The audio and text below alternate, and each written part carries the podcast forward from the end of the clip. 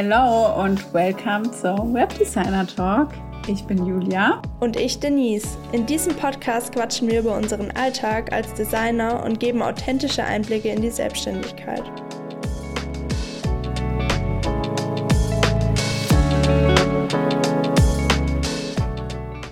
In der heutigen Folge haben wir unseren allerersten Gast zu Gast.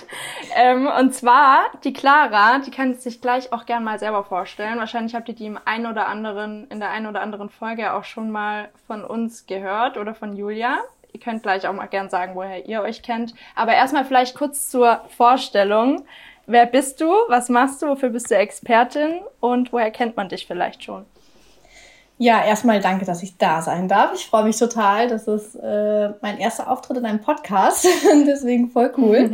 Ich bin Clara. Ich bin Hochzeitsfotografin für verrückte und verliebte Paare, die ja outside the box heiraten sozusagen. Und bin jetzt auch im Bereich Education tätig für andere Fotografinnen, indem ich sie dabei unterstütze, wie sie ihre ganz eigene Geschichte erzählen und so dafür sorgen, dass sie einfach konkurrenzlos werden, weil sie verstehen, dass die Leute sie buchen, weil sie sie als Fotografin wollen und nicht, weil sie einfach nur schöne Fotos von irgendwem möchten.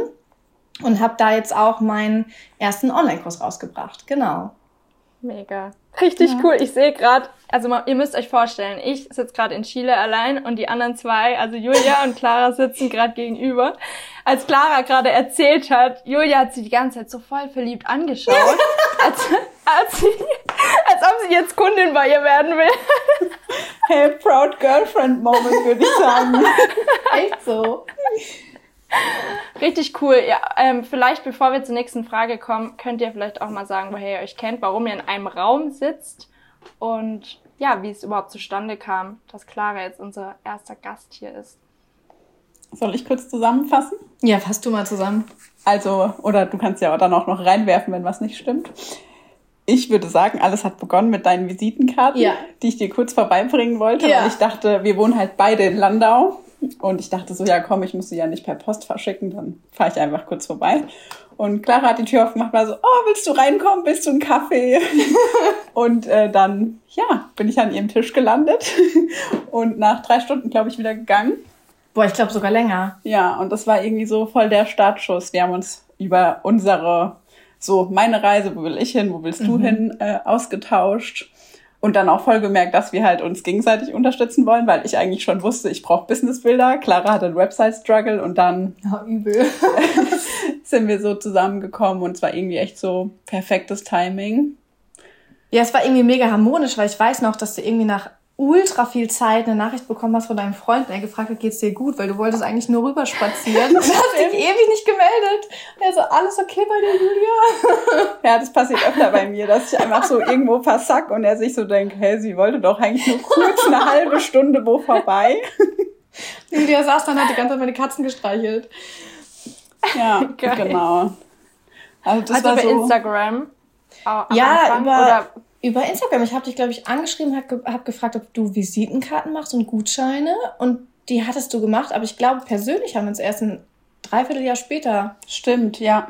Ja, ich glaube, das war halt auch so einfach über diese Bubble und Nische ja. so auf Instagram, weil ja. Ich habe Julia irgendwo gesehen als ähm, sie hat irgendwo als Papeterie mitgemacht bei einem Style-Shoot. Mhm. Und dann dachte ich so, Alter, sieht das schön aus. So, wer macht das denn? Und bin draufgegangen. Und dann habe ich gesehen, dass sie halt bei mir in der Gegend eigentlich herkommt. Und das war so krass, weil ja, ich sie gar nicht auf dem Schirm hatte damals. Und es war so, oha, wie cool, dass einfach so, ja, mega inspirierende Leute auch in der Nähe wohnen. Und dann haben wir, ja, haben wir uns persönlich getroffen. Das ist halt voll, it's a match. So, was yes. soll ich sagen?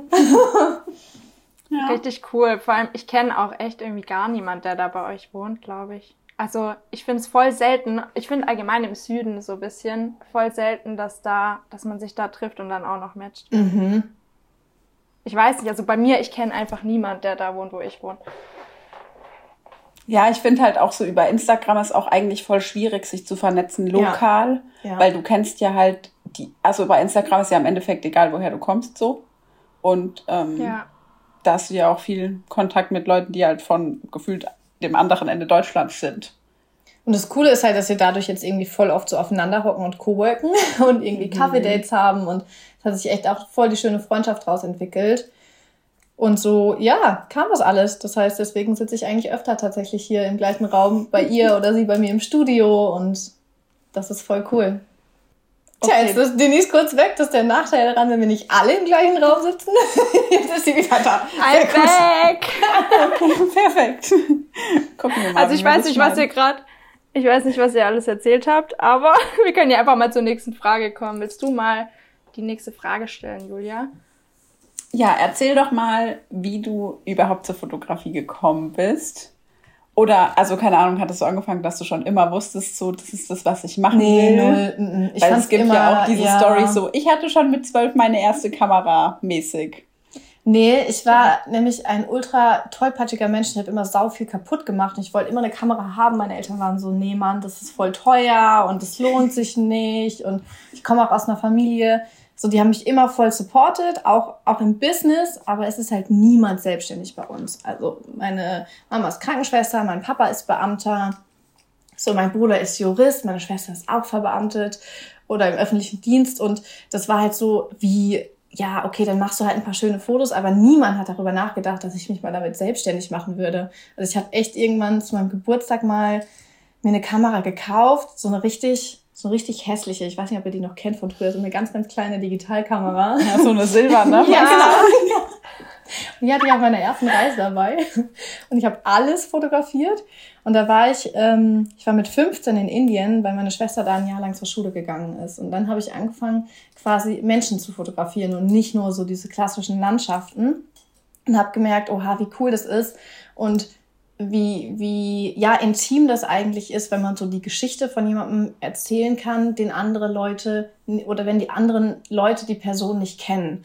Und dass du quasi mit deinen Bildern versuchst, ein Gefühl hervorzurufen, was du in dem Moment beim Fotografieren hattest. Und das hat mich so berührt und bewegt, dass ich halt irgendwie danach immer auf Reisen meine Kamera dabei hatte. Irgendwie eine analoge ähm, habe ich dann mal von meinem Papa bekommen oder auf dem Flohmarkt gefunden. Und so hat das eigentlich angefangen, ja. Krass. Ich finde es richtig schön, aber irgendwie die Story. Also ja. irgendwie so, also nicht einfach nur so, okay, wie kann ich Geld verdienen? Fotografie macht mir auch ein bisschen Spaß, sondern halt wirklich, dass es aus so einem Hobby entstanden ist, was halt irgendwie auch deine Leidenschaft war.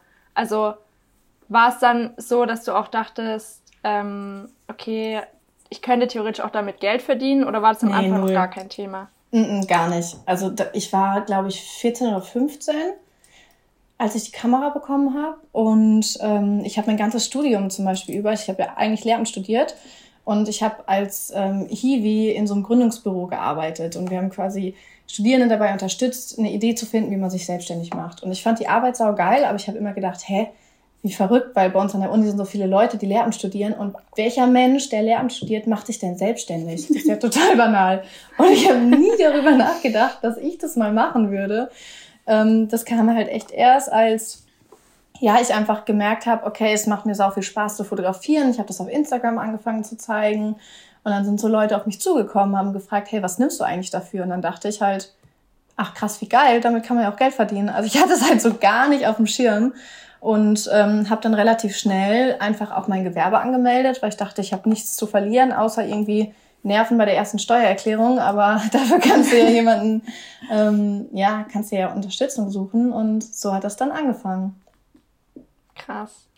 Richtig mhm. krass. Aber wussten auch, was mir jetzt gerade so einfällt, also du hast ja während, währendher ähm, gearbeitet. Also das war nicht so, also während du die Fotografie angefangen hast, hast du studiert oder was ja, war da? Genau, ich habe studiert. Also ich hatte auch absolut keine Kohle. Ich habe alles gebraucht gekauft. Ich habe alles irgendwie, ähm, weiß nicht, Weiterbildung habe ich echt ewig zusammengekratzt oder mir ganz, ganz, ganz viel selbst beigebracht. Das war, glaube ich, ähm, der Vorteil, dass ich immer schon, ja, dass ich sehr früh angefangen habe, eigentlich ähm, Dinge schnell zu verstehen und schnell auszuprobieren. Und also ich weiß nicht, ich glaube, ich habe vor zwei Jahren das erste Mal eine Kamera komplett neu gekauft. Ich habe das immer gebraucht durchgezogen. Ich habe immer geguckt, dass man Sachen irgendwie, dass man auch ähm, Wissen weitergibt, dass man sich Sachen ausleiht oder so. Also ich war immer, ja, hatte auch einfach dann in dem Moment noch gar nicht die finanziellen Mittel, da groß zu investieren. Hat mich natürlich dann ja. dadurch ein paar Jahre gekostet. Ne? Also ich glaube, ich wäre schneller an dem Punkt jetzt gewesen, wenn ich, ähm, wenn ich direkt jemanden gehabt hätte, der mir da den Weg gezeigt hätte. Aber ich habe studiert und habe dann ähm, auch alles weiter durchgezogen. Also habe mein Ref gemacht, bin dann ähm, ins Lehramt rein. Und ja, das war, glaube ich, der Punkt, äh, ja, an dem ich gemerkt habe, hey, das geht auch beides so parallel. Wann hast ja. du deine erste Hochzeit fotografiert? Ähm, die erste bezahlte. Ja? Also, ich überlege gerade, weil ich bin einmal bei einer Fotografin mitgegangen und das war im Sommer, glaube ich, und ich weiß es noch, weil ich habe dieses Bild von diesem, von diesem Brautstrauß, ich fand es so wunderschön, ich habe ihn ausgedruckt und in mein Fotoalbum geklebt. Ich mache jedes Jahr so ein Album mit äh, ausgedruckten Bildern von schönen Momenten oder Momente, auf die ich stolz war. Und ich fand es so schön. Ich habe es vor Jahren mal gesehen und dachte so, oh mein Gott, ist das hässlich. das, ist so krass, wenn man diese Reise mitbekommt. Und ich habe die Hochzeit fotografiert, ich glaube im Juli. Und im Oktober oder November hatte ich meine erste Hochzeit für, ich glaube, 300 Euro. Ja. Ich lieb's zu sehen, dass alle mal für kleines Geld angefangen haben. Ja, und dass jeder auch damals dachte, boah, richtig geil. Und wenn man dann später mal draufschaut, okay, irgendwie war es gar nicht geil. nee, null. Aber was denkst du, welches Jahr das war? 2017? Nee, 2015? Uh, uh, nee, nee, nee, das war später. 2000, ähm, hm, ich glaube 2019. Okay. War das, mhm. ja. Also das heißt, du hast dich selbstständig gemacht, während du schon als Lehrerin gearbeitet hast oder während nee, im Studium? Im, im Studium. Oh, da muss es davor gewesen sein. Muss 2018 gewesen sein. Ja, 2018 habe ich die erste Hochzeit fotografiert. Kostenfrei quasi. Ich bin mitgegangen. Dann habe ich Ende des Jahres die erste Hochzeit für Geld fotografiert. Oder für eine Aufwandsentschädigung, weil ich habe erst danach das Gewerbe angemeldet.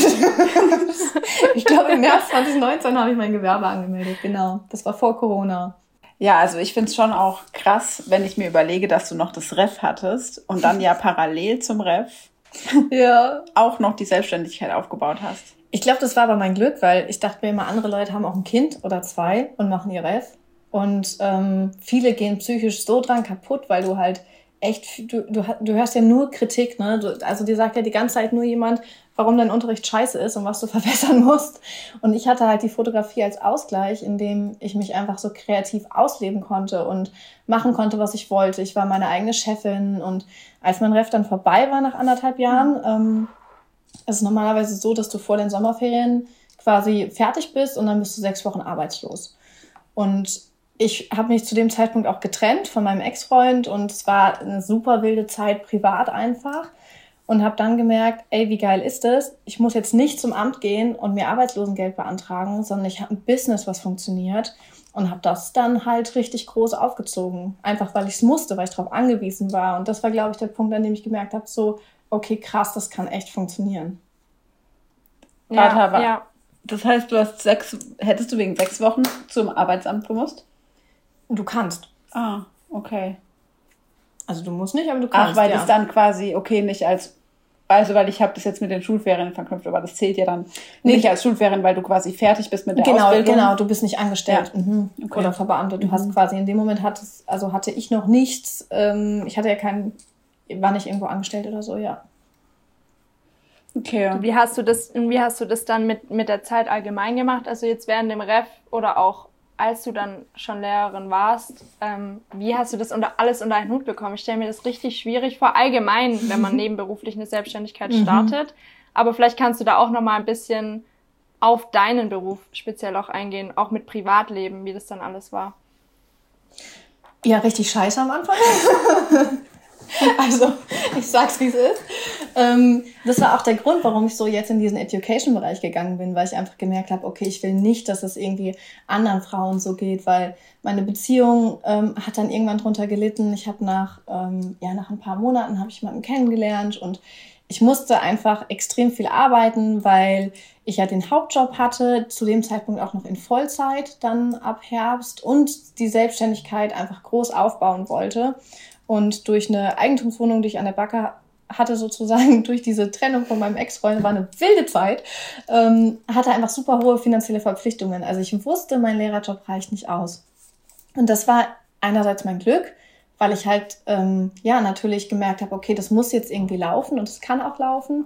Und andererseits ist natürlich auch eine krasse Belastung. Also ich glaube, jeder, der einen Hauptjob hat und sich nebenher ein Gewerbe hochzieht, weiß, dass, dass zwei Jobs, selbst wenn man den Teilzeit machen würde, ergeben nie nur einen Vollzeitjob. Es ist halt immer eine ganz, ganz krasse Doppelbelastung. Und ich war irgendwann echt so kurz vorm Burnout und habe dann gemerkt, okay, Clara, du musst was ändern oder du schmeißt alles hin. Und das war dann so der Zeitpunkt, an dem ich einfach richtig viele ja, Strategien mir erarbeitet habe. Und zum Beispiel, das sind so ganz äh, einfache Sachen, dass man einfach bei Aufträgen auch guckt, hey, wie viele Stunden brauche ich pro Auftrag? Das ist bei Fotografinnen eigentlich relativ ja, einfach zu tracken, so im Durchschnitt und zu gucken, gut, wie viele Stunden habe ich denn pro Woche überhaupt zur Verfügung, neben meinem Hauptzeit, äh, Hauptjob oder auch neben, weiß ich nicht, meiner Familie oder so, wenn man noch Kinder hat. Und dann zu entscheiden, hey, wie viele Aufträge kann ich also im Monat annehmen? Wie muss ich die bepreisen? Und ähm, wann sage ich auch Nein zu einem Auftrag? Das ist halt so wichtig, weil die meisten sagen immer, ja, nehme ich noch an, das nehme ich noch mit und haben aber nie mal ihre Preise kalkuliert. Und wenn ich das mit den Fotografinnen mache, zum Beispiel in einem 1 zu 1, dann stellen wir so oft fest, dass die halt abzüglich dann der Einkommenssteuer noch einfach unter Mindestlohn arbeiten.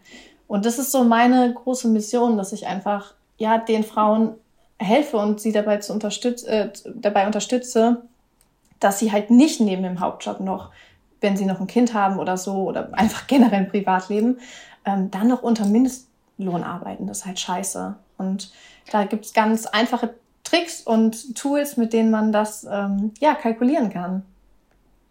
Ja, vor allem, weil ich habe mich gerade auch gefragt, als du das gesagt hast, ähm, unabhängig vom Mindestlohn, ich glaube, was auch, oder wo wir alle so bei diesem Punkt stehen, wenn man bei dieser Schwelle, sage ich mal, ist von mhm. ich verdiene normal und dann äh, es geht schon höher, dass man dann gucken muss, wie viel nehme ich wirklich noch zusätzlich an, also bringt es mir steuerlich überhaupt was oder arbeite mhm. ich an, am Ende mehr und verdiene mhm. eigentlich gleich viel, weil ich so viele Steuern abgeben muss. Stelle ja. ich mir halt auch voll schwer vor neben dem anderen Job, weil man dann ja voll schnell an diesen Punkt kommt, vielleicht, wo man denkt, bringt es überhaupt was, dass ich gerade Geld verdiene für das Hobby, was ich mache?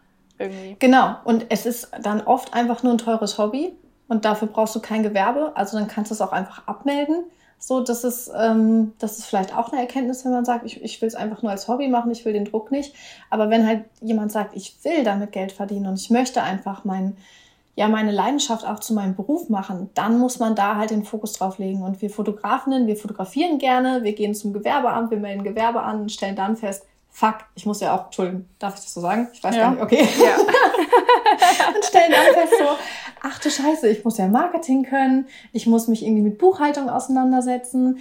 Und ähm, mhm. das hat man halt vorher oft nicht so auf dem Schirm. Und ich bin ganz ehrlich, als ich montags bis freitags an der Schule gearbeitet habe und dann kommt ja noch ne, die ganze Vorbereitung, Nachbereitung und so dazu.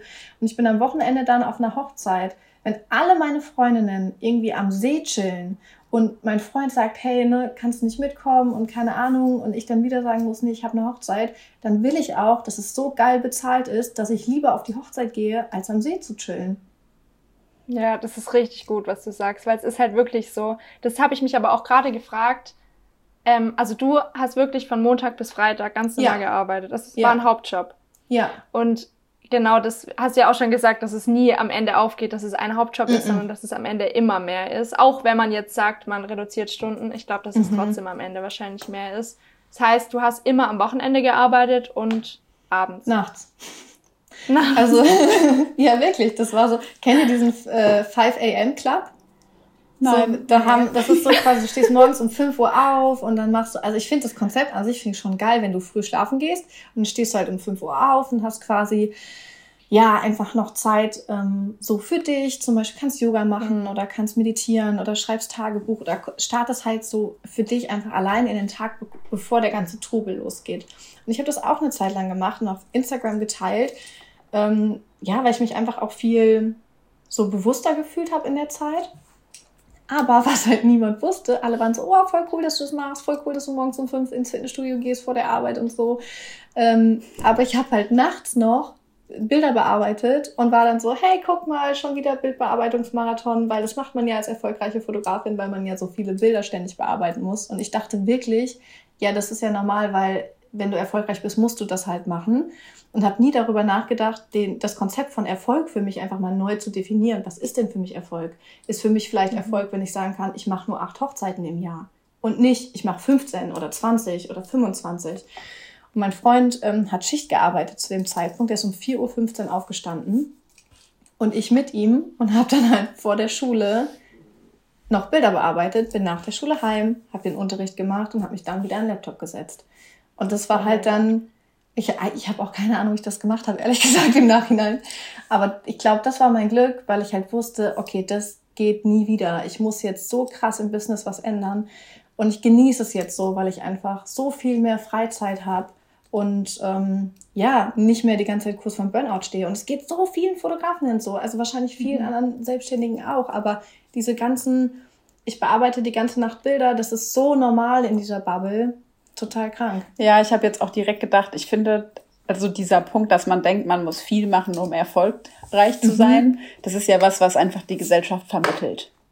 Ja. Also, dass du schon von klein auf, also das ist ja auch unsere Elterngeneration, die so dieses, umso mehr du arbeitest, umso weiter kommst du im Leben, so, das ist mhm. ja gefühlt das wendet sich ja gerade so. Du darfst auch entspannt Erfolg haben. Du musst nicht 24-7 mhm. hasseln, um ja. erfolgreich zu sein.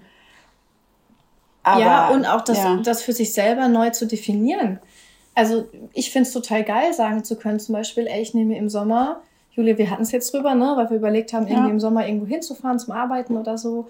Sie meint, ja, was hast du denn, wann hast du denn die Hochzeiten? Und ich so, ja, ich habe sechs Wochen keine weil ich mir das komplett im Sommer freigenommen habe, halt in der Hochsaison. Und das wäre für mich früher nie denkbar gewesen. Und das ist für mich halt Erfolg. Nicht darauf angewiesen sein zu müssen, in der Hochsaison sechs Wochen durchgehend durchballern zu müssen.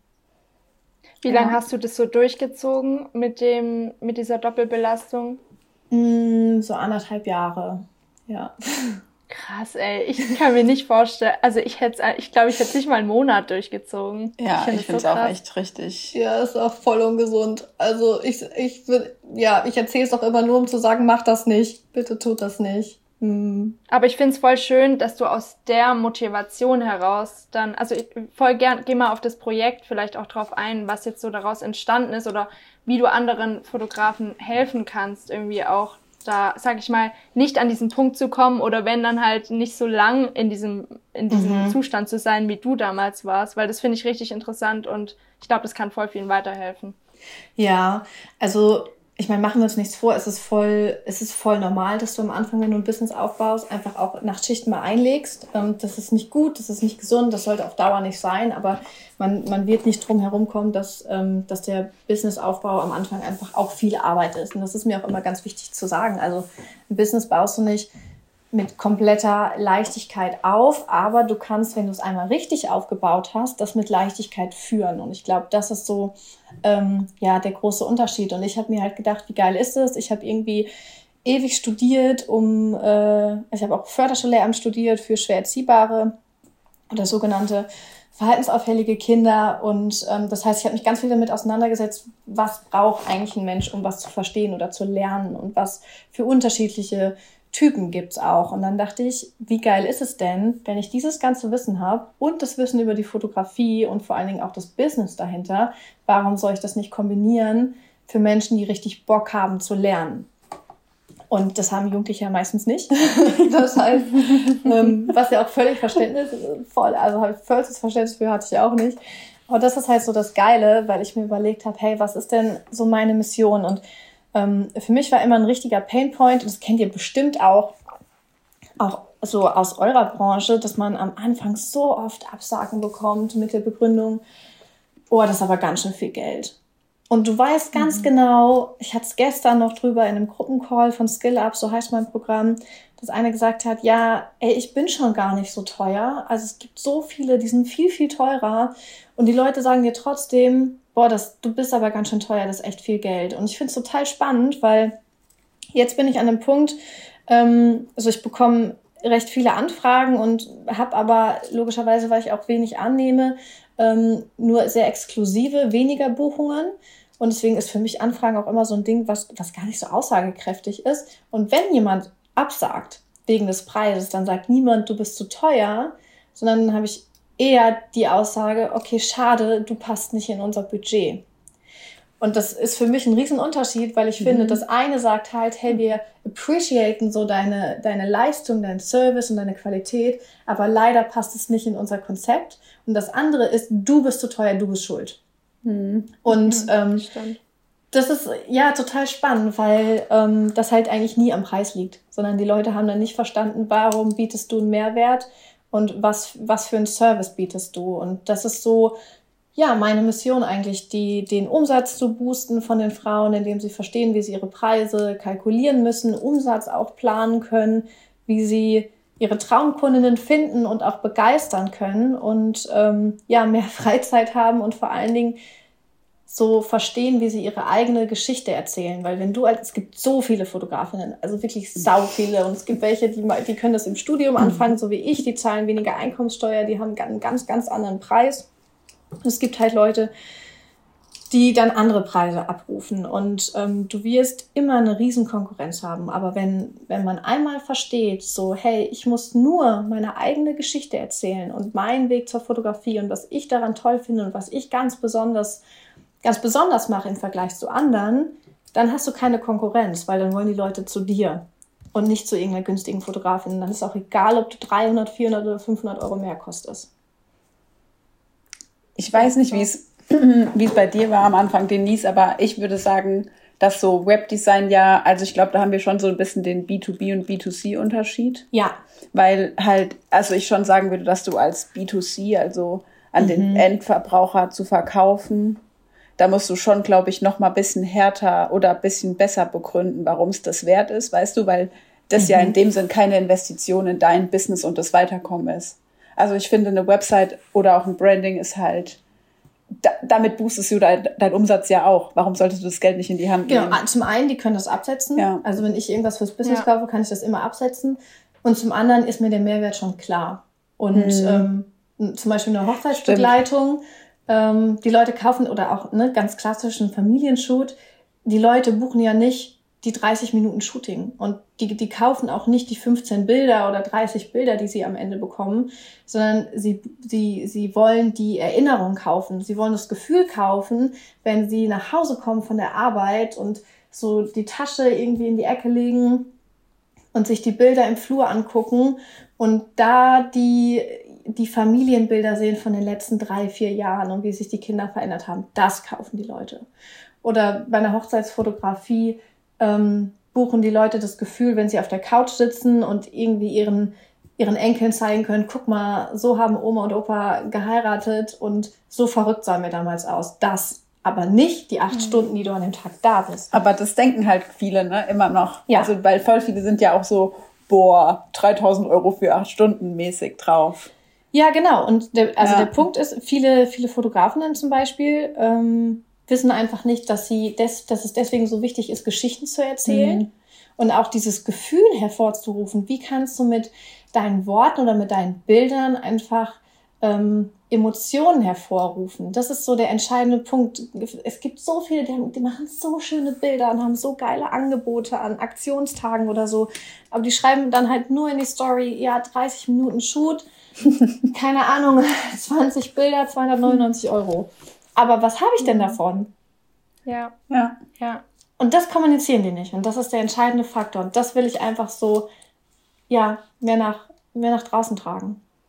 Ja, voll gut. Ich finde es, ja, ich finde es voll schön und irgendwie erinnert mich das gerade, ähm, was mich voll interessiert bei dir, die Frage, wie du damit umgehst, weil ich auch ganz oft die Frage bekommen habe, weil ich ja auch, sag ich mal, einen ähnlichen, äh, ein ähnliches Programm habe, nur halt für Webdesigner. Mhm. Ähm, ob du auch die Frage bekommen hast oder wie du damit umgegangen bist, hey, willst du deine Konkurrenz ausbilden oder ähm, wie gut ist so da für eins?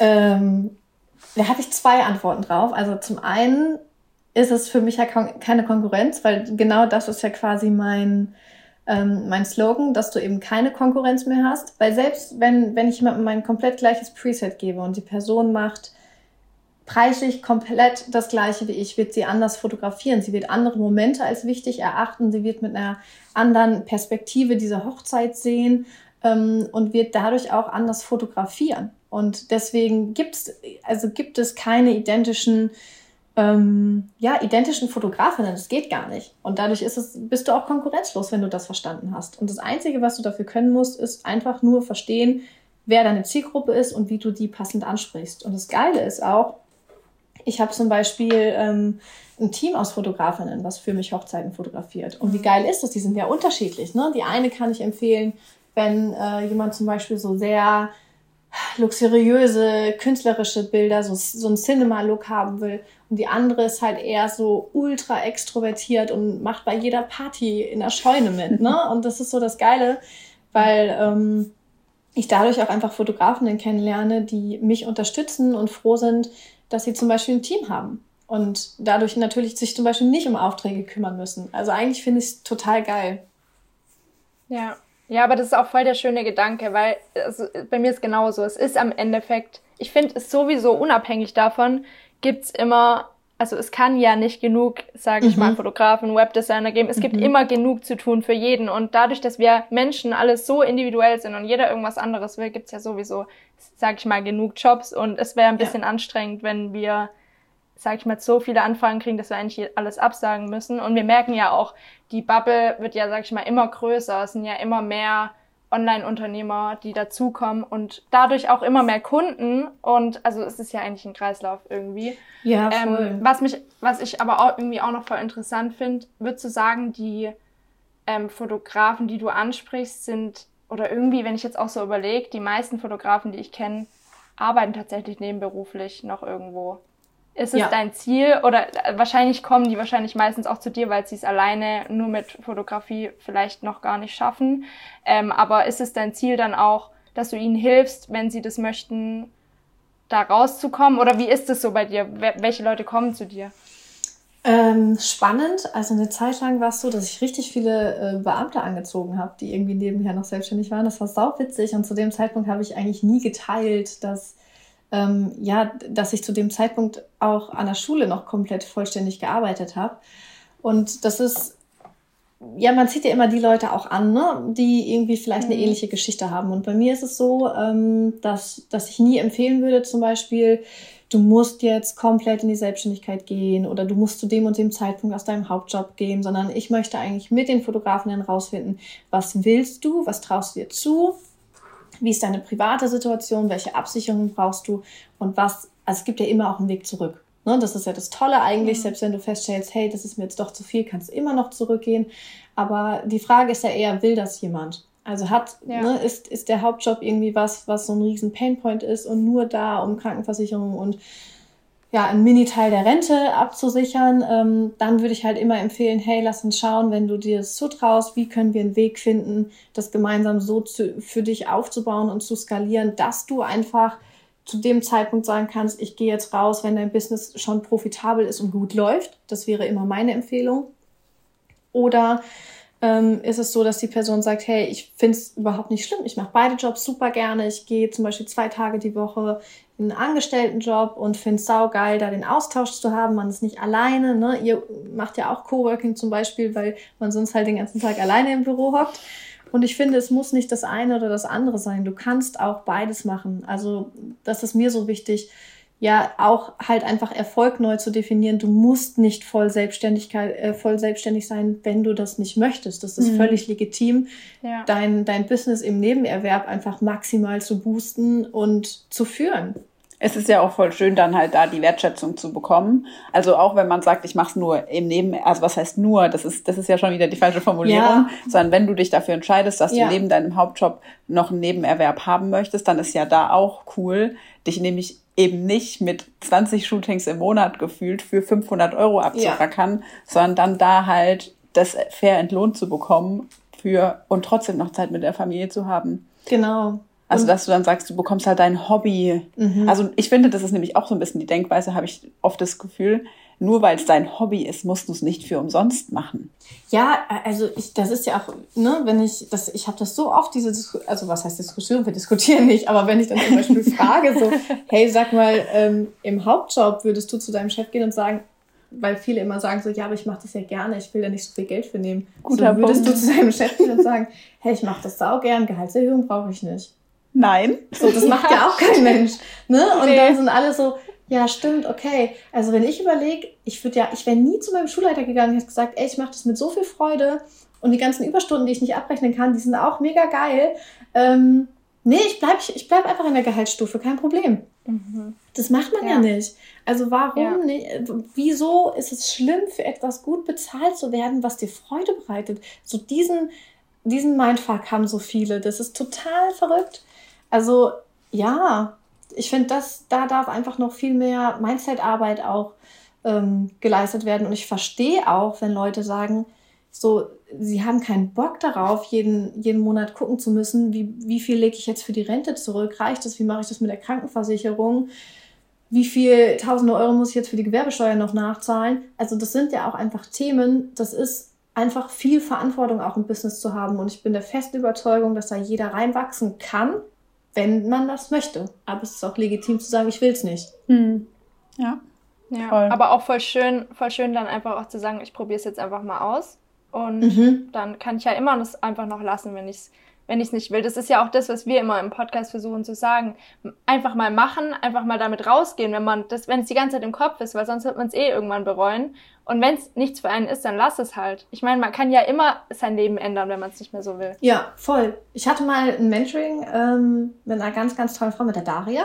Viele Grüße an der Stelle. Die wird es wahrscheinlich nicht hören, aber sie wird sich freuen, wenn sie es hören würde. Und sie ist mit mir wirklich auch, als ich mal an einem Punkt war, so, bei dem ich echt Schiss hatte und dachte, fuck, was mache ich jetzt? Und sie ist jeden Schritt durchgegangen, hat gesagt, okay, wenn du das verlierst.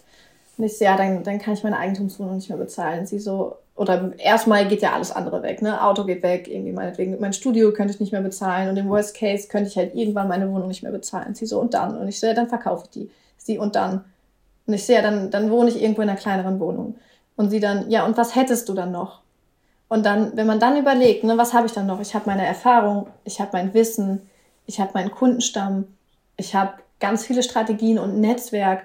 Also selbst wenn du alles Materielle verlieren würdest, was ja nie passiert, aber ich finde es wichtig, das mal durchzugehen, dann hast du noch so viel Ressourcen in dir drin. Also du, du wirst in Deutschland nie, wenn du mal selbstständig warst und das smart gemacht hast, dann wirst du nicht bei komplett Null landen und nichts mehr haben. Hm. Voll das gute Beispiel mit diesem immer weiterfragen. Mhm. Und was wäre aber, wenn das passiert und wenn das passiert? Ich ja. habe mich auch voll selbst ertappt, so ein bisschen. Mhm. Also, weil ich bin, ich würde nicht sagen, dass ich so krass sicherheitsbedürftig bin, weil ich glaube, ansonsten wäre ich auch nicht selbstständig. Mhm. Aber ähm, ich habe schon so ein bisschen gedacht, krass, ne? Trotzdem auch ich denke dann so manchmal, kannst du das jetzt machen? Kannst du dir das erlauben? Was wäre, wenn? Weißt du so? Ja, aber selbst wenn du Sachen verlierst, du hattest sie ja schon. Das heißt, du weißt ja, dass ja. du mal an dem Punkt warst, dass du es geschafft hast. Und ich meine, das war übrigens mein Ellenbogen, ich habe mich gefurzt. das heißt, ähm, ich meine, klar finde ich es geil, auch ein schönes Auto zu fahren und ich finde es auch geil, ein schönes Studio zu haben und alles, aber ich wäre nicht weniger glücklich, wenn ich es nicht mehr hätte. Und ich wüsste ja, dass ich mir das alles wieder aufbauen kann, selbst wenn ich jetzt irgendeine Entscheidung treffe, die dazu führt, dass ich es verlieren würde. Und ich glaube, das ist so das Wichtigste, also diese Überlebenskunst. Wenn du ein Überlebenskünstler mhm. bist als Selbstständige, dann brauchst du keine Angst haben. Ja. Ja. Ja, voll schön. Ich habe ich hab, ich hab das Gefühl, ich hätte noch tausend Fragen, aber ich glaube, wir kommen mal wir so ein bisschen... voll lange Quatsch, ne? Ja.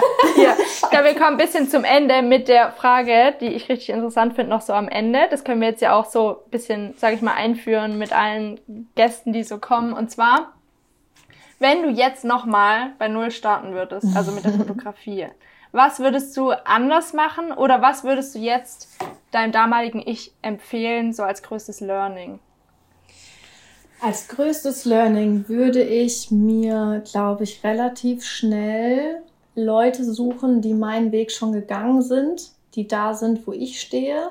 Ich würde mir, ja, ich würde eher in Weiterbildung investieren als in die neueste Technik, so, weil es ist viel wichtiger, ähm, eine Strategie zu haben, als direkt alles beherrschen zu können. Mhm. Und ich glaube, das Aller, Allerwichtigste ist vor allen Dingen auch dein Umfeld. Also wenn du Leute nach deren Meinung fragst oder nach Kritik oder nach Feedback fragst, dann guck, ob das Menschen sind, deren Feedback dich weiterbringt. Mhm. Weil was jetzt meine Freundinnen von meinem Business halten, da werden ganz viele, viele Entscheidungen gar nicht nachvollziehen können. Wenn ich aber zum Beispiel die Julia frage, die Freundin ist und Business Buddy, dann äh, gibt sie natürlich ein ganz, ganz anderes Feedback. Also dein Umfeld, dein Business-Umfeld ist so wichtig. Such dir einen Partner und eine Partnerin, die dich darin unterstützen. Ja. Das würde ich sagen. Das würde, darauf würde ich extrem achten. Ja. Und vielleicht nochmal ein Mini-Learning in Bezug auf, wenn du dich se äh, nebenberuflich selbstständig machst. Also wie vielleicht da darauf bezogen, wie man das unter einen Hut bekommt. Mm, ähm, Grenzen setzen, was die Anzahl an Aufträgen angeht. Also Pausen genau dann machen, wenn du denkst, ich kann es mir nicht erlauben. Genau dann ist der Zeitpunkt, wo du sie machen musst eigentlich. Gut kalkulieren davor. Gut oder? kalkulieren davor, genau. Und vielleicht feste Tage. Also ich habe zum Beispiel feste mhm. Buchhaltungstage, feste Tage für meine 1 zu 1 Sessions. Ähm, das gibt halt Struktur. Sobald du einen Strukturrahmen ja. hast, wirst du nicht so schnell da rausfallen und dich überarbeiten. Ja. Voll cool. Das versuchen wir ja Voll eigentlich schön. auch. So zu sagen, wir an dem Tag machen wir das, an dem Tag machen wir das. Aber ja, ist ja auch ein Prozess. ja. ja. Stichwort ist, wir versuchen es. Ja, aber genau. ich, ich fand, es war voll das schöne, waren voll die schönen Learnings so als Schlusswort. Ich fand es richtig cool, dass du dabei warst. Und vielleicht machen wir irgendwann nochmal eine Folge und klären die restlichen Fragen. Ja, voll gerne. Ja, richtig cool. Wenn ähm, jemand Interesse an, also ich würde sagen, wir verlinken einfach Claras Profil und deine ganzen Kontaktinfos. Ja, voll gerne. Damit, ähm, falls da jemand Interesse hat, auch einfach mal bei dir vorbeischauen kann in den Show Notes. Genau. Und da ich ja auch bald plane, mit meinem Podcast online zu gehen, vielleicht interviewe ich euch einfach mal. Dann machen wir das umgekehrt. ja, das ja, wäre cool. Gerne. Richtig cool. Also ihr könnt auf was gespannt sein. Dann würde yes. ich sagen, ein schönes Wochenende und wir hören uns beim nächsten Mal. Bis, Bis bald. Bis Tschüss. Ciao.